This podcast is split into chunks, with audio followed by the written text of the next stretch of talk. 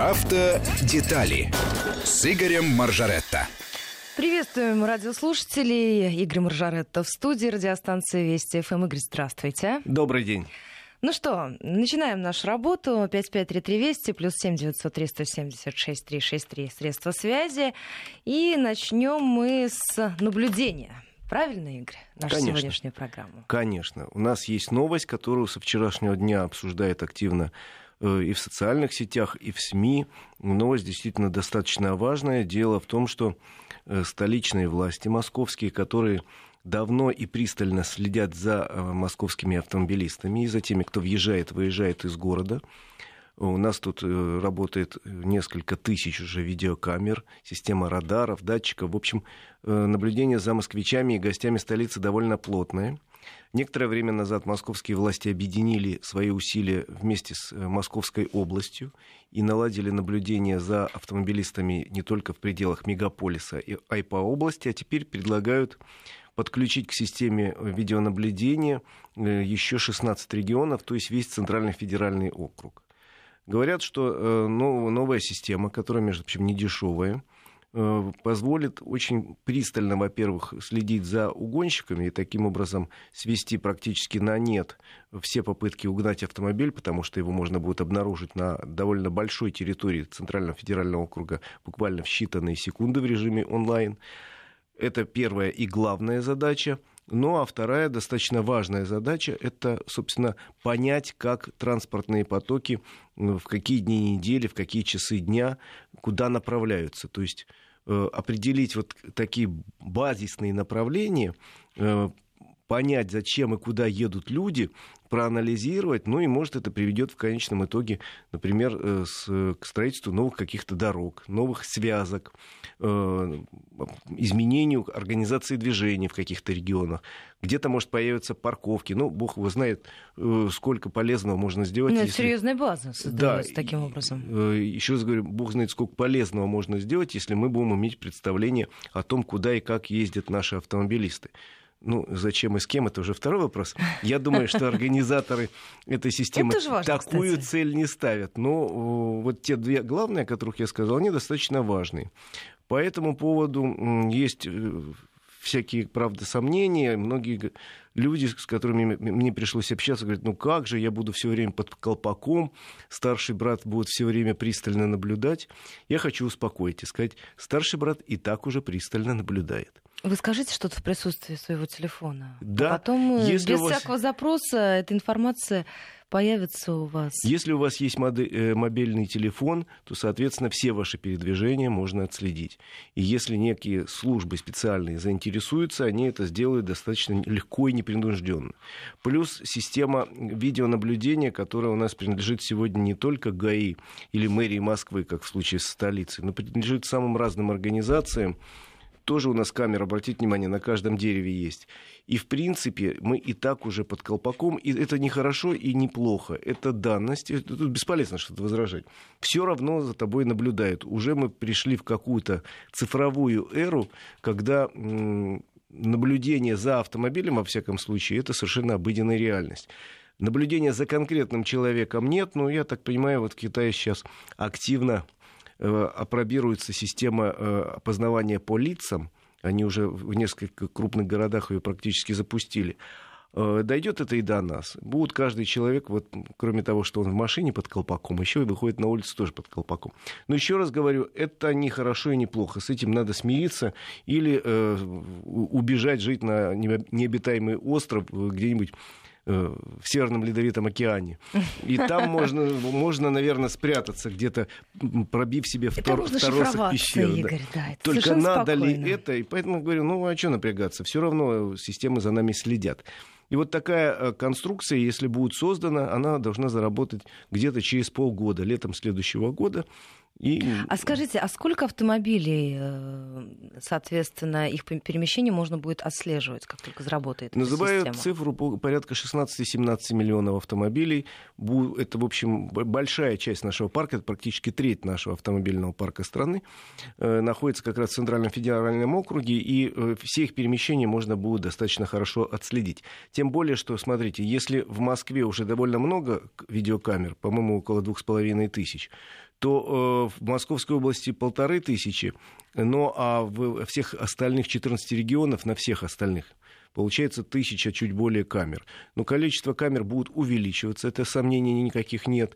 Еще раз говорю, создана некая программа, которая может проследить э, автомобиль, интересующий не только когда он едет по Москве, а когда он выехал из Московской области там, в Тульскую область, можно дальше проследить Липецкую и так далее. Э, вот я сильно надеюсь, что это приведет к еще большему уменьшению количества автомобильных краж. А, давайте, в первую очередь. Давайте по поводу автомобилей, но уже не обычных, а электромобилей а, тоже сегодня поговорим. У вас есть новости по поводу У нас развития есть, да, этого направления. У нас есть очень хорошая, приятная новость о том, что Московская городская дума сразу в трех чтениях э, приняла закон об освобождении владельцев электромобилей от транспортного налога сроком сразу на пять лет. И этот закон будет действовать до 31 декабря 2024 года. И это хороший ход, потому что у нас на самом деле, э, ну и... А парк их растет, Игорь? Парк их растет. Но я могу сказать честно, растет он бешеными темпами. Если говорить в относительных цифрах, то там за год каждый год в два раза. Но а если говорить в абсолютных цифрах, то это уже не так серьезно, потому что в общей сложности в России сейчас порядка 4 тысяч автомобилей, которые двигаются на электричестве. Э, сравни э, весь парк автомобилей порядка 50 миллионов и 400 тысяч, то есть это какая-то сотая доля процента в лучшем случае. Хотя с каждым годом парк растет, ну, бешеными темпами. Вот, например, в прошлом первом полугодии прошлого года было продано, допустим, 60 новых электромобилей, а в этом первом полугодии уже 140, то есть в два раза с лишним ну, 140. На самом деле, я могу сказать про электромобили примерно следующее. Вот те меры, которые предпринимают некие городские или областные власти, вот у нас э, и в городе Москве, в Московской области, например, парковка для электромобилей бесплатна, даже там, где 380 рублей написано. Э, для них, вот видите, сняли транспортный налог, что тоже, в общем, приятно. Но э, в принципе, это не те меры, которые могут действительно подтолкнуть людей к приобретению электромобиля. Тут должны быть серьезные государственные меры, такие как, например, в Китае или в Штатах, или в Германии и других европейских странах, когда государство, с одной стороны, поощряет тех людей, которые покупают автомобили, берет на себя часть расходов, например, в Китае до 10, до 10 тысяч долларов можно было получить компенсацию от государства при покупке электромобиля.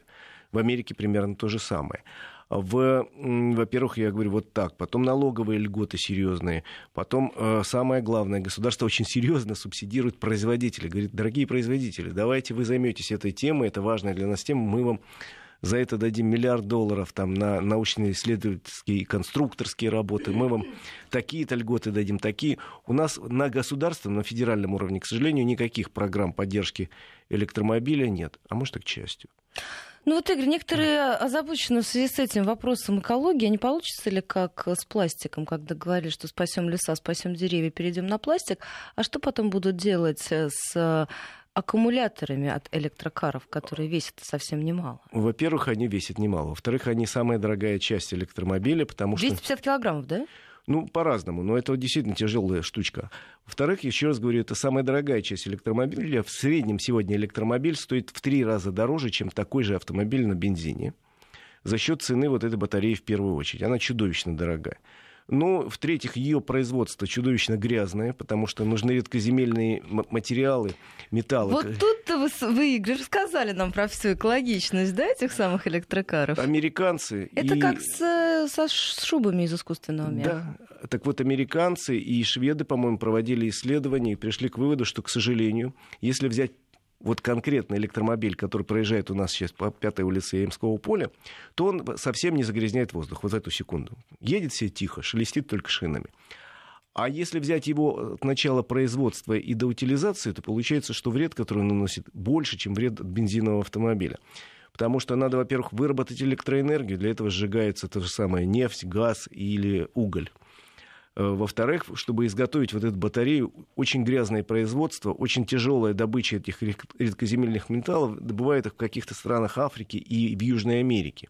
И производство аккумулятора настолько грязное, что это зачеркивает, по большому счету, весь тот позитивный эффект, который приносит электромобиль, шелестя шинами при, при проезде через пятую улицу Емского поля. Так что это все очень спорно и э, держится исключительно на э, воле государств. Потому что вот если Германия субсидирует, на покупку людей автомобилей толкает, субсидирует производительное производство. Пока они из бюджета, из федерального немецкого платят своим производителям и покупателям, маховик крутится. Как только они перестанут это делать, я думаю, что продажи электромобиля упадут вот, ну, в районе нуля. Потому что дорогой, не сезонный, ну, в, том смысле, что летом хорошо пользоваться, и то выходные дни. А вот сейчас зимой он очень плох, электромобиль, потому что не может сам себе прогреть салон. А если прогреть салон, тогда и запас электроэнергии на поездку не останется. Ну, в общем, вопрос очень спорный, и с моей точки зрения задают, а почему же тогда весь мир так завелся? Я говорю, а это бизнес. Это очень серьезный бизнес. Давайте по поводу поездок теперь поговорим. А, трасса М11, еще одна большая тема. Это очень большая тема, и думаю, мы о ней будем очень хорошо и долго говорить еще и на следующей неделе, потому что у нас ожидается, что буквально на днях будет официально запущена трасса М11. Это, наверное, один из самых больших проектов, которые за последние десятилетия у нас в дорожном строительстве случились. И такого уровня проектов не так много, к сожалению, но они есть. Вот за последние десятилетия это трасса Чита-Хабаровск, которая была запущена в 2010 году. Это мост э, через э, Керченский пролив, который был запущен чуть больше года назад. И вот новая э, скоростная трасса от Москвы до Санкт-Петербурга, которая будет запущена вот буквально на днях. Собственно, она уже на 9 десятых своей протяженности работает. И только последний небольшой участок под Санкт-Петербургом.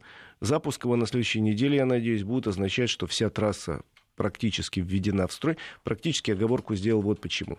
Потому что на сегодняшний день трасса состоит из двух больших кусков. Один в Московской и Тверской области, от Москвы до Твери. Второй э, в Тверской, Новгородской и Ленинградской области, от Твери до Санкт-Петербурга. Обход Твери, э, существующий сегодня, он бесплатный остается. Он недавно был реконструирован капитально, сделали его хорошим практически бессветофорным, но он э, исполняет функции и скоростной дороги, и ее бесплатного дублера. Поэтому он бесплатный. Новую э, скоростную дорогу, это, видимо, будет называться там типа северо-восточный обход э, Твери, планируется построить только года через 4. Ну, это второй этап строительства. Тогда вся трасса будет полностью скоростной. На сегодня два больших скоростных участка, и вот они официально заработают на следующей неделе. Что это даст? Ну, некоторые ругаются, говорят, да зачем мне говорит, платная дорога? В том и плюсы платной дороги в том, что у вас всегда есть альтернатива. Если вы хотите ехать в Санкт-Петербург бесплатно, пожалуйста, для этих целей есть, будет э, трасса М10 Россия. Она находится в неплохом состоянии, технически в очень хорошем. И у нее одна проблема. Поскольку это историческая, что называется, дорога, она проходит по огромному количеству населенных пунктов. Те, кто ездил по этой трассе, знают название населенных пунктов, где всегда приходится постоять в, пробках. Например, в Подмосковье это Клин и Солнечногорск, всегда пробки. В Подмосковье это Химки, через которые еле ползешь. И дальше, там, допустим, в Тверской области это Вышний Волочок. Ну, и в Ленинградской области тоже есть, есть несколько крупных населенных пунктов. Везде приходится стоять в пробках, стоять на светофоре. И это отнимает время, силы и, в общем, желание ехать на автомобиле. А вот новая дорога, как говорят, позволит проехать от Москвы до Санкт-Петербурга, не нарушая правил дорожного движения, примерно за 5,5 часов. В 5,5 часов вы едете со скоростью 110-130 км в час, потому что частично можно ехать 110, частично 130. Обещают, что в следующем году, к началу сезона, вся трасса будет э, разрешенная скорость 130, ну, что в наших реалиях означает, можно ехать и чуть побыстрее. Ну вот уже об этом вас и спрашивают. А если чуть быстрее, за сколько? Интересуются слушатели из Москвы. Ну вот посчитайте, 669 километров, 670 километров всей трассы, за сколько можно проехать при разрешенной скорости 130. Ну, за исключением, еще раз говорю, обхода обхода Твери, на котором сильно э, больше, чем 90 километров не разгонишься. Но он не очень большой. А остальное, пожалуйста, прекрасная дорога, хотя у нее сейчас пока еще есть определенные недостатки. Еще раз говорю, пока, потому что дорога только этапами вступает в строй. Например, э, рекомендация для тех, кто уже едет по ней или поедет на следующей неделе, на том самом большом участке, который от Твери до Санкт-Петербурга, еще достаточно мало АЗС. Расстояние между э, автозаправочными станциями примерно 70 километров. И частично это маленькие временные АЗС контейнерного типа, где всего два пистолета, там просто могут быть очереди тупо. Поэтому, если вы выезжаете на эту дорогу, лучше ли заранее залить полный бак топлива, тогда можно получить удовольствие, потому что дорога красивая, минимум две полосы в каждую сторону. Естественно, разделительные барьеры, естественно, э, перекрестки их мало, но они в разных уровнях. Что самое приятное, что практически на всем протяжении трасса освещена. То есть можно ехать спокойно и ночью, без всяких проблем, фонари горят. И, э, как показывает первый опыт эксплуатации, на этой дороге аварийность у нас ниже, чем э, в среднем по стране. Причем ниже гораздо, раза в два. Ну, потому что э, убивает не скорость, убивает какие-то дорожные условия. А тут ни, ни перекрестков тебе нет, никто тебе не выбежит. Ни тебе светофоров нет, где надо резко затормозить, ни населенных пунктов. А, но аварии бывают, аварии связаны, в частности, с людьми, которые вот не понимают простейших вещей. Например, наши правила, да, правила любой страны мира, категорически запрещают остановку на скоростных трассах там, где вам хочется. Для этого есть остановочные площадки, их довольно много. Но люди у нас почему-то этого не понимают и периодически останавливаются. Там мне просто покурить захотелось кому-то.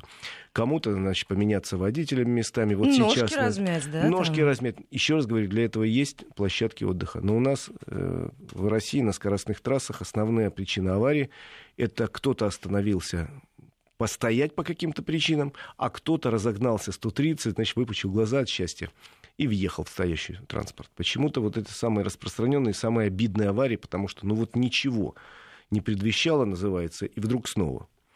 Э, поэтому проехать по этой дороге сплошное удовольствие, честно вам говорю, ездил. Платить деньги, ну, платить деньги придется. Значит, сколько стоит стоимость проезда, я вам скажу ориентировочно. Она стоит, если вот платить в лоб, что называется, вы вот сегодня решили и поехали, Вся трасса около э, 2000 рублей придется проезд на легковом автомобиле. Есть варианты э, сэкономить, это варианты достаточно серьезные. Это транспондер, который можно купить, а можно взять в аренду. Транспондер позволяет сэкономить э, порядка 500 рублей. То есть проезд обойдется около 1400 с чем-то рублей, если у вас есть транспондер. Плюс он проезд варьируется в зависимости от дня недели, от времени э, суток, потому что на головном, самом дорогом платном участке там э, ночью дешевле, днем дороже. выходные дороже, э, в будние дни не дешевле. Из Москвы спрашивают, сколько это будет стоить комплексно? Вот комплексно около 2000 рублей. Если вы, вот что называется, выехали, и у вас нет транспондера, вы выехали в самое неудачное время. Э, если выбирать там поездку ночью, это будет значительно дешевле и так далее. И еще из сообщений, Игорь, у нас буквально несколько минут остается до новостей среднего часа. Электромобили Блаши, никакого будущего у них нет. Заправка бензином длится 5 минут. А сколько времени идет зарядка? И представьте, в Москве 100 тысяч электромобилей. Я некоторое время назад взял на тест электромобиль. И как? Получил большое удовольствие от езды. Ездить на нем действительно прикольно. Понимаешь, поворачиваешь ключ зажигания, и ничего не происходит. Загорается лампочка Go нажимаешь на педаль, и он так же тихо и поехал. Вернее, он очень быстро приезжает, он, у него такая динамика, э, что он разгоняется очень быстро. Это плюсы. Плюс второй, его можно парковать в Москве где угодно совершенно, значит, понимая, что все равно денег не возьму. А дальше идут сплошные минусы. И первый минус это как раз заправка, о чем наш радиослушатель сказал. Потому ну вот сколько у вас по времени занимало? В любом случае полная заправка электромобиля занимает порядка 8 часов. Это хорошо, если у тебя есть собственный гараж с розеткой. Это очень удобно. День И ездил... два электрокара. Э, да. День ездил, на ночь воткнул, утром снова поехал. Это очень удобно. Если у тебя нет гаража собственного с розеткой, то все, ты уже попал, потому что в Москве порядка 30-40 э, мест, где можно зарядить автомобиль. И э, там его надо оставлять надолго. Вот я, когда мне нужно было его зарядить в Москве, я просто с утра поехал там на одну из зарядочных станций, поставил там машину, воткнул и уехал на работу. А сильно после обеда приехал и забрал. Ну, это тоже вариант такой странный.